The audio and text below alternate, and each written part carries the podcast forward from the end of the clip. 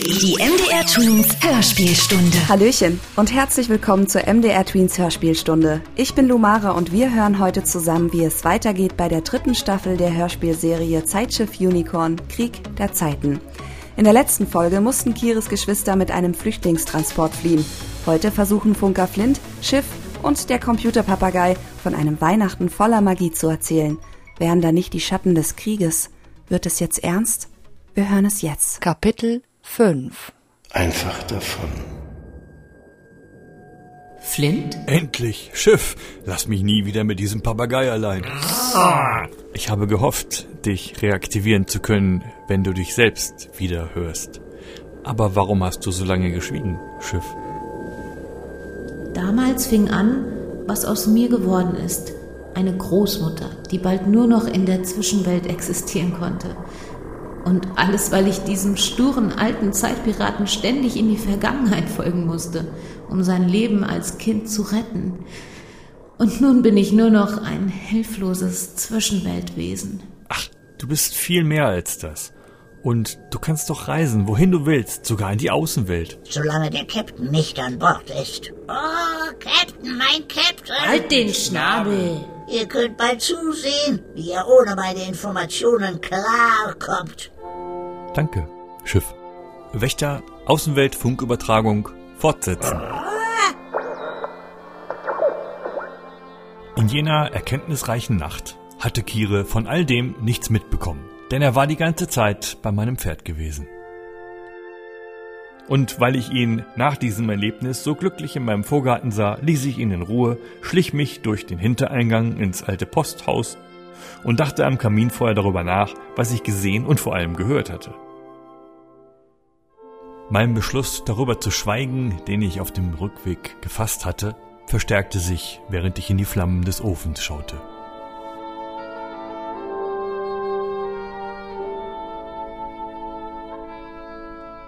Letztendlich verschwieg ich es den Falschen, denn ich hatte den Funkkäfer in meinem Ohr vergessen.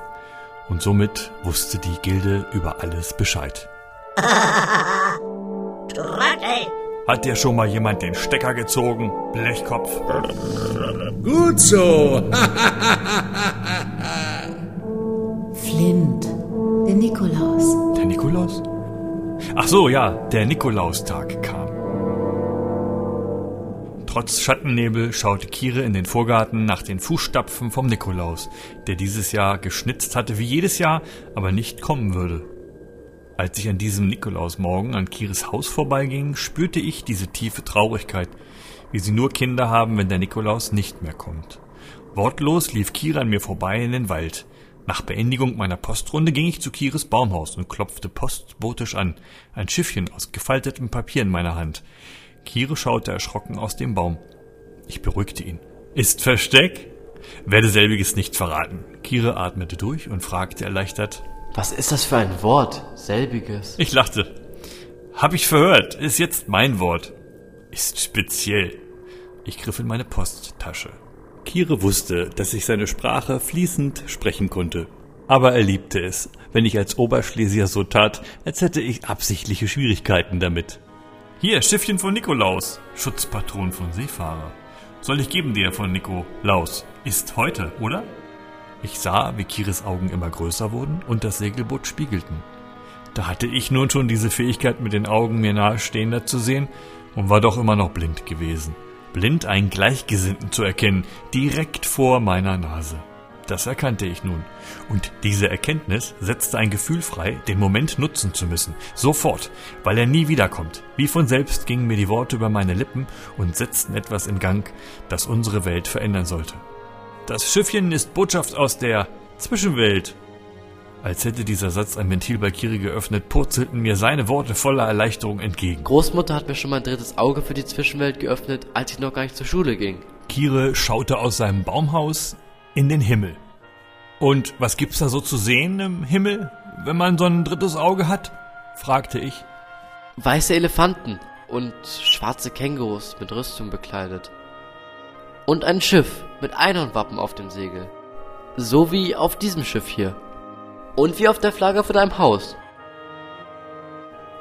In Kires letzter Aussage steckte eine Frage. Mir war streng untersagt, auf eine solche Frage zu antworten. Das war nur den Mentoren vorbehalten. Und die Regeln der Gilde beschränkten deren Antworten auf unsere Waldschulheime. Ich musste mich zurückziehen und über alles nachdenken, was ich in den letzten Monaten hier richtig oder falsch gemacht hatte. Verstört zog ich meinen Hut, lächelte unbeholfen und wollte gerade durch den Schnee davon stapfen, da packte mich Kiris Blick gleich zweimal. Ich spürte ihn im Nacken und sah zudem mit Kiris Augen den letzten Verbündeten, den er außer Mutter Erika noch hatte. Mich. Ich drehte um und sagte, Frag Pferd. Ein gutes Gefühl. Ich dachte nicht im geringsten daran, was meine Worte auslösen sollten. Als seien wir in einer Niemandszeit.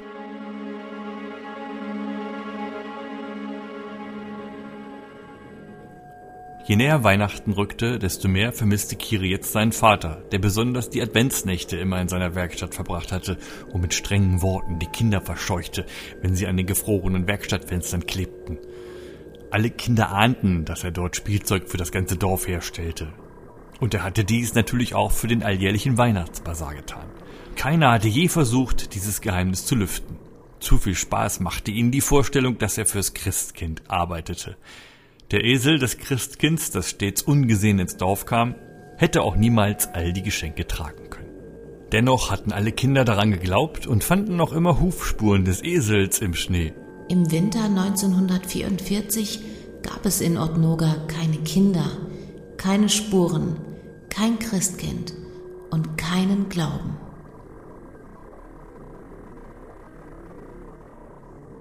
Aber trotzdem gab es auch in jenem Jahr an einem Adventssonntag Weihnachtsbazar im Gasthof zum einäugigen Hahn. Die Dorfkneipe hieß einst zum Hahn, aber der ewig junggesellige Kneipenbesitzer, Karol, hatte ein Auge im ersten Greig gelassen und weil er beliebt war bei den Frauen im Dorf, bürgerte sich der neue Name für seine Kneipe ein. Selbige wurde nun nicht mehr nur heimlich, sondern ganz offiziell von den Frauen besucht, damit der einäugige Hahn nicht schließen musste. Alle Männer waren im Greig, außer ihm, dem Postboten, Kire und den ganz Alten, die jetzt immer länger im Hahn saßen und die immer gleichen Geschichten erzählten. Sie erzählten aber schon lange nicht mehr über die gute alte Zeit, sondern nur noch über die böse neue Zeit. Ich sah Kire schon von weitem allein am Fenster sitzen und auf den Dorfplatz schauen. Und mit Sicherheit hörten seine Superheldenohren all die Schattengespräche der Alten.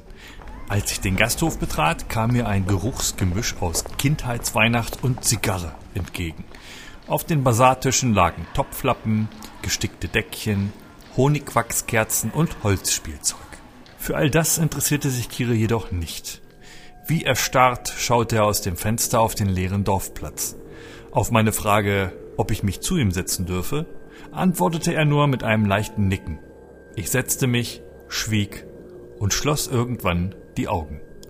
Meine neue Fähigkeit ließ mich sehen, was Kire sah, und zwar direkt in seine Zwischenwelt. Auf dem Dorfplatz war nun reges Treiben. Die mobile Dampfsägemaschine war angekommen und Männer brachten ihr Holz zum Sägen. Kinder spielten Winnetou und Old Shatterhand und jagten sich um die Dorfeiche herum, gingen in Deckung und kletterten schießend auf den Dorfbrunnen. Sie trugen Hüte oder Federn und schossen mit Holzgewehren oder Pistolen, die aus Ästen geschnitzt waren. Ein mit Regenschutz aus Stoff verkleidetes Dreirad fuhr vorbei, das offensichtlich einem Greigsversehrten gehörte, da der Fahrer seine alte Uniform mit Verdienstorden trug. Allerdings nur die Jacke.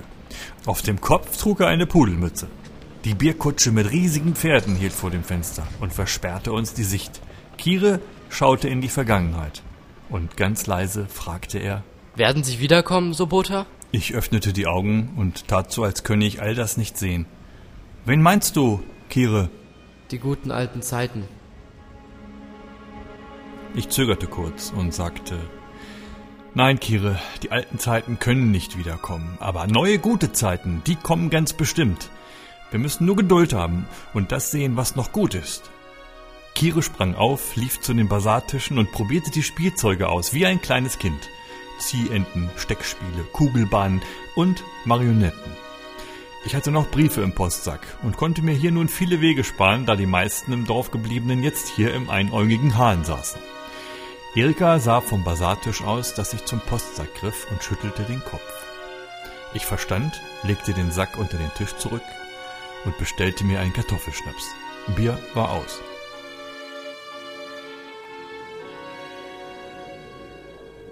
Flint? Flint! Stille. Auch ein starker Verbündeter der Angst. Ich musste gerade an die vielen schlimmen Nachrichten denken, die ich in meinem Postsack hatte. Ja. Gut, schnell an etwas Schönes denken. Ähm, wenn ich Post austrug, rief mich Mutter Erika immer ins Haus und dann gab es einen Brennnesseltee und Erzählungen über Vater Franz. Hör zu, Schatten, die waren durchgehend optimistisch. Erika war fest davon überzeugt, dass er wiederkehrte. Kire saß dann mit uns am Küchentisch und sein Vater neben ihm. Sie sangen diese sogar beim Backen. Ja, auch dieses Jahr sollte es zu Weihnachten die Lieblingsplätzchen aller Familienmitglieder geben. Das konnte ich riechen, da auf einem meiner Mondscheinspaziergänge Erikas Küchengesang zusammen mit Plätzchenduft aus dem einen Spalt geöffneten Flügelfenstern drang. Trotz immer undurchdringlicher werdender Schattennebel. Die machen den Tag zur Nacht. Löschen das Licht. Erika kämpfte mit ihren Erzählungen gegen diese Nebel an, wo immer es ging. Aber auch Erikas Erzählungen konnten Kires Vater nicht ersetzen. Kire fehlten die über alle Zweifel erhabenen Worte seines Vaters, der in der Nacht vor Weihnachten alle immer zeitig zu Bett geschickt hatte, um den viel zu großen Christbaum in der Stube mit kleinem Holzspielzeug, Zuckerstangen und glitzernden Glaskugeln schmücken zu können. Auch ich vermisste jemanden, der zu Weihnachten immer bei mir war.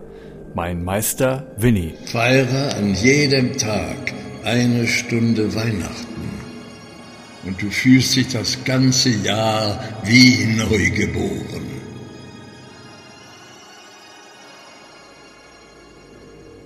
Wie in den Pomerellen so üblich, bricht man Heiligabend dem Gegenüber geweihte Hostien und wünscht sich Gutes für die Zukunft. Und ein Platz am Tisch bleibt immer frei. Für den, der kein Zuhause hat und an Heiligabend allein ist. Erika hatte mir schon von den uneingeladenen Gästen erzählt. Das waren wohl oft die lustigsten Weihnachten gewesen da. Jene Gäste vor Freude immer viel tranken und erzählten.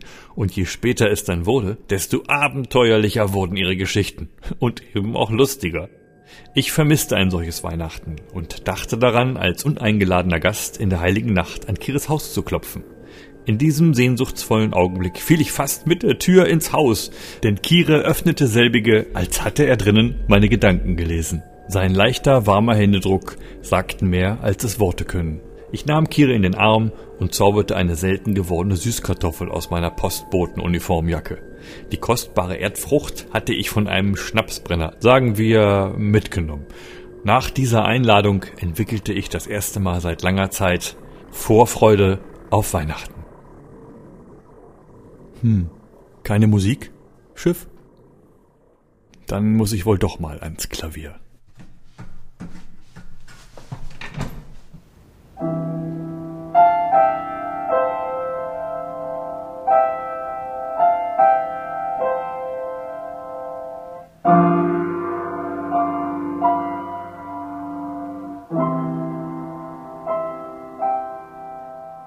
Der heilige Abend kam viel schneller als gefühlt und als ich bei Kire und Erika am Weihnachtstisch saß, fragte ich mich, wo all die Zeit bleibt, von der man nicht merkt, dass sie vergeht. Auf den Tellern von Marina und Zack lag jeweils einer ihrer Lieblingskekse und ein Brief. Mutter Erika las zuerst den von Zack. Ihre Lippen bewegten sich dabei lautlos und Kire versuchte von ihnen abzulesen. Doch noch bevor er ihre Lippenbewegungen entschlüsseln konnte, wandelte sich ihr sorgenvoller Blick in ein Strahlen. Dein Bruder hat in seiner Einheit einige Jungen vom Dorf wieder getroffen. Und sie feiern Weihnachten, so wie wir. Als säße er jetzt bei uns. Es geht ihm gut, Kire. Glaub mir. Kire wusste, was sein Bruder meinte. Er schrieb von der Zwischenwelt. Marinas Brief war genau genommen keiner. Sie hatte ein Bild gemalt von einer schneeweißen Möwe im blauen Himmel für mich und mir zum Abschied gegeben, als wir aus Otnoga flohen. Ich habe es zu Erika geschickt, nicht sie. Ich weiß. Vom Vater gab es nur eine kurze Nachricht, die alle Hoffnung auf Heimaturlaub zunichte machte. Franz war zur Zwangsarbeit als Schmied in den Harz deportiert worden. Ich kannte dieses Mittelgebirge im Westen aus dem Meistererzählerunterricht. Dort gab's auch einen Zauberberg namens Brocken. Und die für den dortigen Bergbau angepflanzten dunklen Nadelwälder sollen auch geheimer Treffpunkt von Zauberköchen gewesen sein, hatte mir Meister Winnie erzählt. Und so waren Kire und seine Mutter zum letzten Weihnachtsfest in den Pomerellen allein. Nur einen ohne Zuhause hatten sie am Tisch, um ihm genau das zu geben, was ihm fehlte. Ein Zuhause. Als die Kirchenglocken zur Christmette riefen, nahm Kire seine Trommel und mich an die Hand und stapfte mit Mutter Erika an der anderen Hand im glitzernden Neuschnee zur Kirche. Wächter, erkläre Christmette. Wächter, was ist los, defekt oder eingemuckelt? Ach, zum Glück bist du nicht verschwunden. Kannst einem auch einen Schreck einjagen. Einigen wir uns auf Unentschieden. Dann erkläre ich das selbst. Christmette ist der Gottesdienst in der heiligen Nacht. Doch die wenigen Kirchenbesucher sangen in dieser Nacht nicht. So nahm Kire seine Trommel und spielte die Schlagfolge des eingeübten Liedes. Tochter Zion, rief der Pfarrer. Doch nicht nur Kires Spielmannszug fehlte schmerzlich, sondern auch jegliche Form von Hoffnung, ohne die niemand singen kann, nicht einmal Mutter Erika. Allerdings Kires Großmutter summte leise dazu, in seinem Kopf. Hörbar für ihn und mich.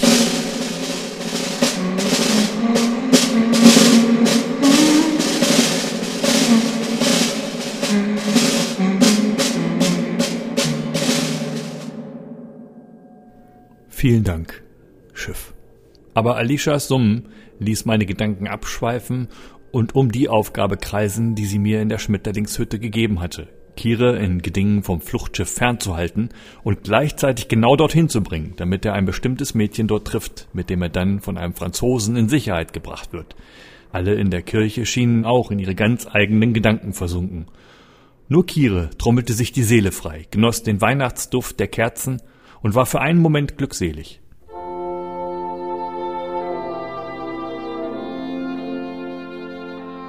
Für ihn saß dort in der kleinen Dorfkirche die ganze Familie zusammen in der Bank.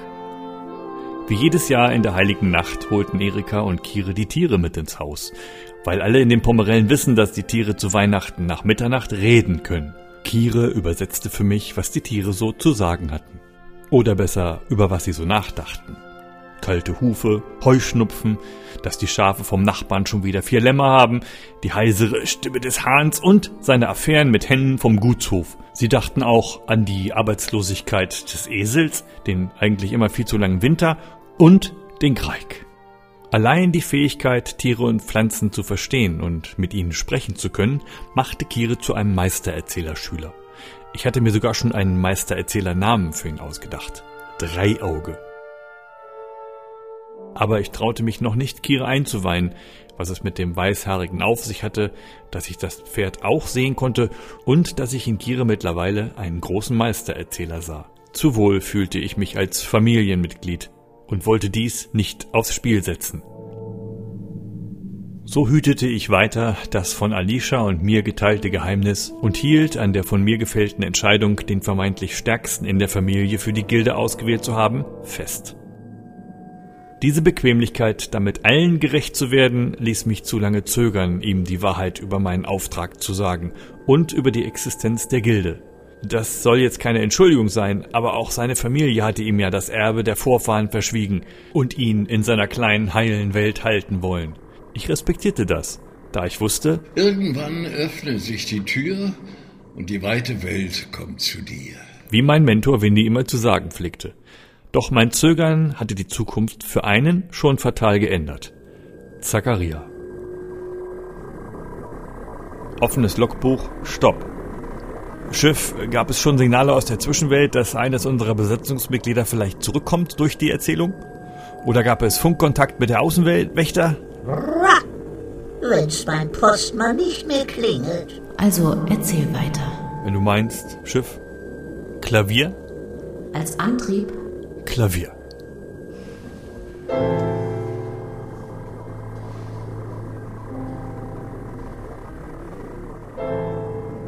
Funkübertragung in die Außenwelt fortsetzen, Wächter. Es kamen die heiligen drei Könige, das Hochfest der Weihnachtszeit in den Pomerellen, und sie brachten noch einmal Geschenke.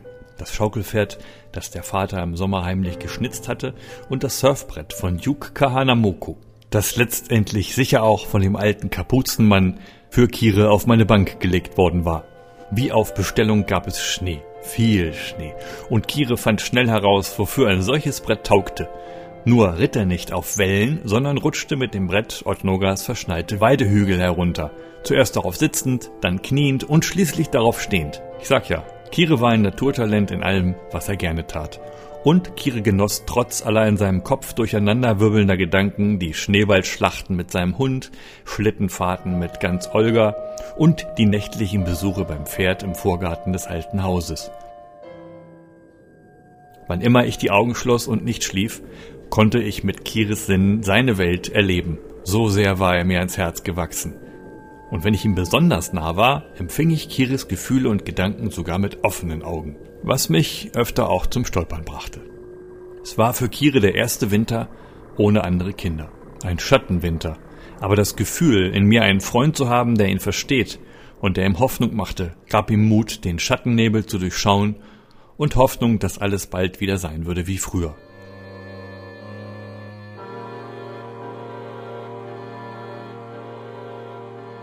Doch die Nacht der Abreise kam unaufhaltsam. Sie riss Kira aus seinem Wunschtraum und mich aus dem Schlaf. Der unberechenbare Greig verlangte diese dramatische Planänderung. Erika klopfte an meine Tür und fragte mich wach. Der abgestürzte Major ist mit Radex LKW abgehauen. Erst frisst er sich gesund und dann klaut er ihm noch seinen Mantel. Wir brauchen dein Pferd. Ich öffnete die Tür und schaute sie an. Ihre Augen verrieten mir, dass das Verleugnen des unsichtbaren Pferdes sinnlos wäre. Oder sollte ich besser sagen, Einhorn, bestätigte sie. Natürlich wusste sie von dem Einhorn. Sie ist meine Tochter. Mutter Erika hatte Kire gesagt, dass sie nachkommen werde, weil sie auf Vater Franz warten müsste. sonst findet er uns nicht. Zusammen fahren wir dann auch über die Ostsee auf eine geheime Insel zu Großmutter und Großvater. Kire wusste, dass er sie vielleicht niemals wiedersehen könnte.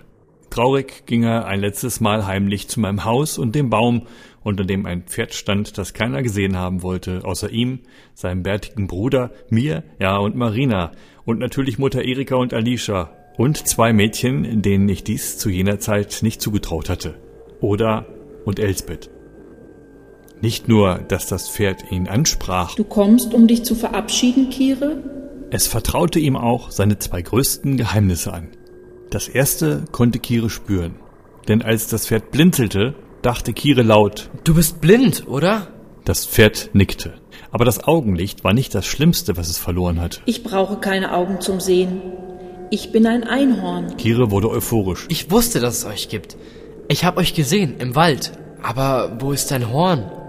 Das Pferd antwortete warnend. Traumlose. Sie nehmen euch den Glauben und uns die Hörner. Ich dachte, du bist ein Meistererzählerschüler. Trotz der dramatischen Aussage dieses Einhorns fühlte sich Kire in jenem Moment unangreifbar für Traumlose oder deren Schatten. Denn er glaubte an ein blindes, sprechendes Einhorn ohne Horn. Das war für ihn ein sommergrünes Gefühl, trotz des kalten, unbarmherzigen Winters, trotz seiner Gnast vor der Flucht und davor, dass er seine Mutter allein lassen würde.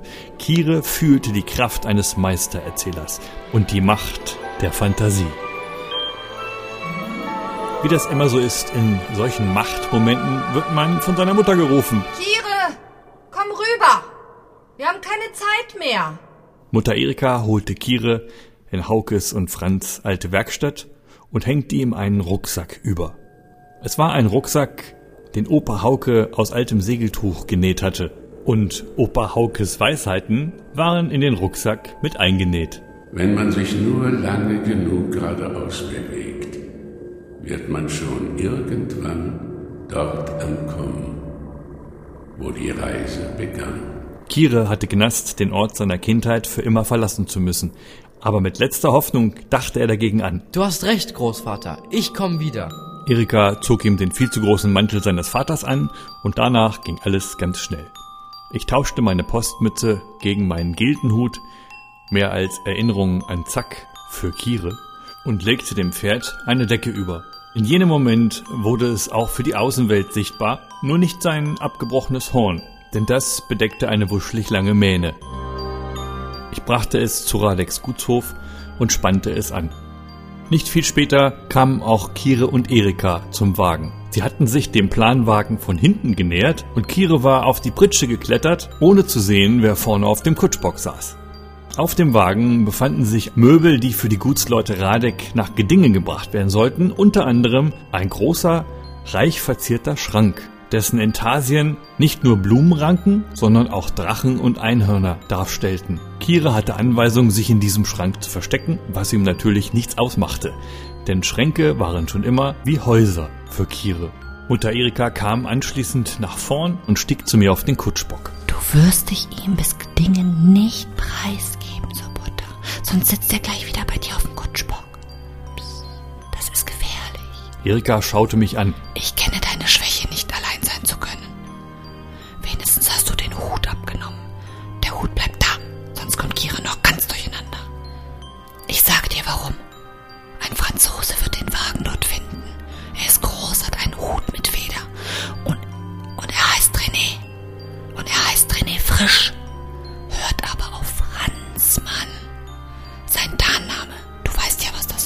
Schimpfwort. Erika verdrehte die Augen und fuhr fort.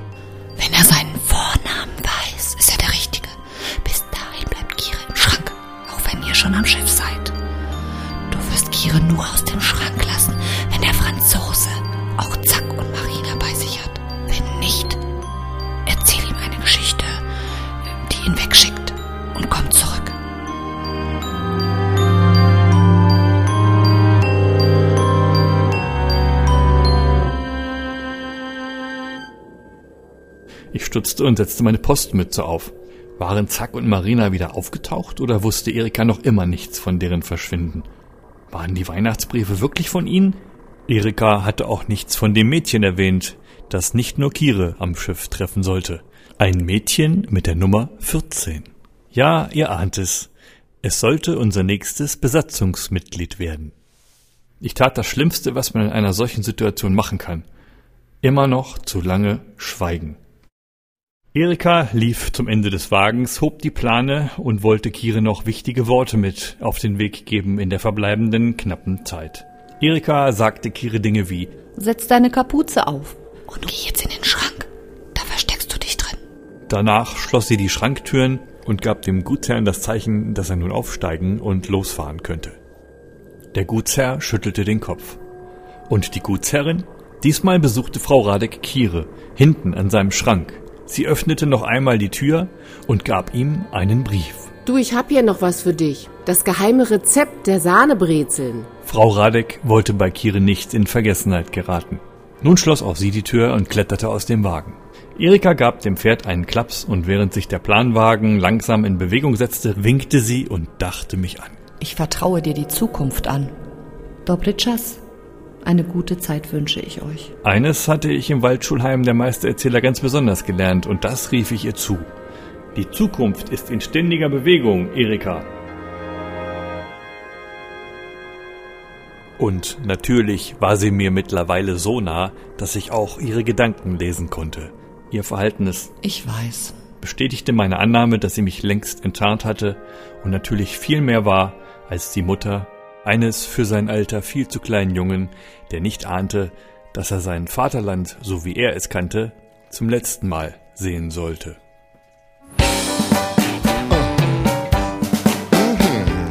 Dobre Czas. Eine gute Zeit wünsche ich euch. Keiner fragt dich, was du willst, wenn du ein kleiner Junge bist. Lässt man dir noch deine lässt dich gehen auf dich gestellt. Und dein Herz, es klopft so stark, dass sich deine Mutter fragt, ist das krampfhaft das Sehnen?